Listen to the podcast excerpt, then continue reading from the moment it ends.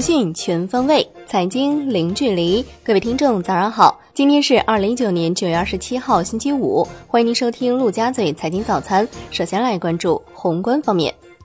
国务院常务会议部署加强市场价格监测预测预警，要求强化生活必需品保供稳价。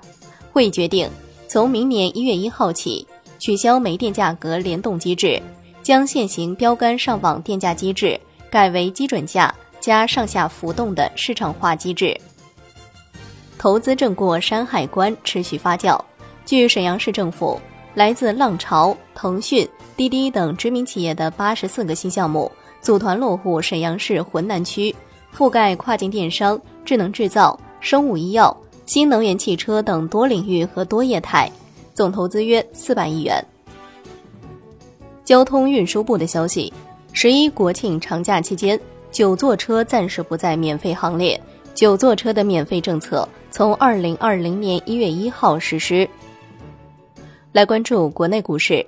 沪指收跌百分之零点八九，最终报收在两千九百二十九点零九点；深成指跌百分之二点一三，创业板指跌百分之二点九二，万德全 A 跌百分之一点七一。两市成交额五千三百八十一亿元，北向资金逆势净流入二十五亿元。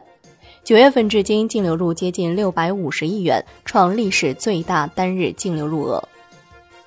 香港恒生指数涨百分之零点三七，险守两万六千点；国际指数涨百分之零点四三，红筹指数跌百分之零点零八。全天大市成交七百零三点二五亿港元。证监会公告，橘子科技、筑博设计、新大正首发申请均获通过。科创板上市委的消息，长阳科技、九日新材、卓越新能首发申请或通过，泰坦科技首发申请被否，因其未能准确披露业务模式和实质。上交所公司三季报预约披露时间出炉，格力地产、九华旅游将于十月十五号率先披露，贵州茅台、双良节能、金牛化工、天通股份、康普顿。将于十月十六号披露。多喜爱公告，浙建集团拟借壳上市事项被证监会否决，股票九月二十七号复牌。楼市方面，住建部的消息将加快完善住房保障，解决新市民住房问题，加大培育住房租赁市场，加强租赁住房的供应，因地制宜发展共有产权住房。鼓励人口流入大、房价高的城市，根据自己的情况发展共有产权住房。宜昌市全面取消城镇落户限制，建立以居住地登记户口为基本形式的全市统一新型户籍制度。对毕业五年内来宜就业创业落户的高校毕业生，可按周边商品房价的八到九折购买安转商住房。新京报报道，有消息称，恒大将推行较大力度降价促销。接近恒大人士就此表示，此次活动只针对部分项目的轻微楼栋制定的特价政策，折扣力度八到九折不等，并非针对全国所有楼盘。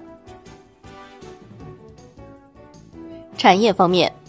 工信部要求电信企业加强电话用户实名制管理，自十二月一号起。在实体渠道全面实施人像比对，确保电话入网环节人证一致，并通过自有营业厅向用户提供查询名下手机号码的服务。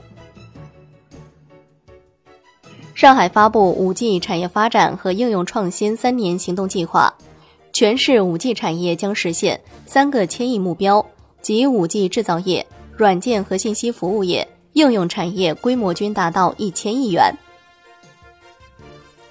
海外方面，据新浪报道，有消息人士称，WTO 将在航空补贴争端案中授权美国对欧盟大约七十五亿美元的商品加征关税。埃及央行下调基准利率至百分之十三点二五，下调贷款利率至百分之十四点二五。菲律宾央行把关键利率下调二十五个基点至百分之四。美国第二季度实际 GDP 年化季环比中值上升百分之二，符合预期。来关注国际股市，美股小幅收跌，截至收盘，道指跌百分之零点三，标普五百指数跌百分之零点二四，纳指跌百分之零点五八。欧洲三大股指集体收涨。百度宣布，首批四十五辆自动驾驶出租车队试运营在长沙正式开启，百度将出售在携程网持股的约三分之一，获得约十亿美元收益。商品方面。COMEX 黄金期货收跌百分之零点零四，COMEX 白银期货收跌百分之一点一，NEWMAX 原油期货收涨百分之零点零九，伦敦基本金属多数收跌，而米其锌收涨。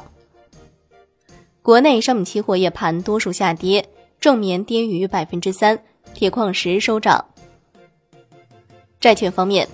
现券期货均走弱，国债期货全线收跌，十年期主力合约跌百分之零点二六。五年期主力合约跌百分之零点一三，两年期主力合约跌百分之零点零三，银行间现券收益率上行两个基点左右，净回笼加力不改资金充裕，隔夜回购利率跌近四十个基点，跨季供求平稳。